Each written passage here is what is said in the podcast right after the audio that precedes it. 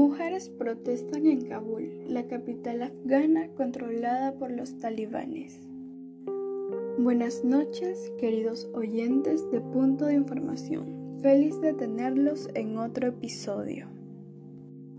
Las declaraciones públicas de los talibanes sobre la adhesión a su interpretación de los valores islámicos han avivado los temores de que se produzca un retorno a las duras políticas del régimen talibán de hace dos décadas, cuando las mujeres prácticamente desaparecieron de la vida pública.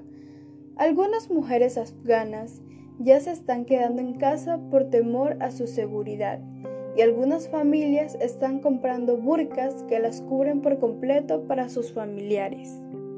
Mientras que el día de ayer, viernes 3 de septiembre, un grupo de mujeres activistas afganas protagonizó en Kabul una pequeña protesta controlada por talibanes.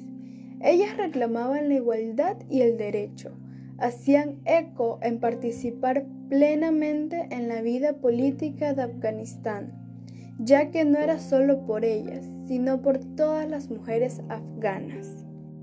A pesar de que esto era riesgoso para ellas, un grupo denominado Red de Participación Política de las Mujeres marchó y corrió consignias mientras sostenían pancartas que exigían y reclamaban sus derechos. Esto fue en la calle frente al Ministerio de Finanzas de Afganistán.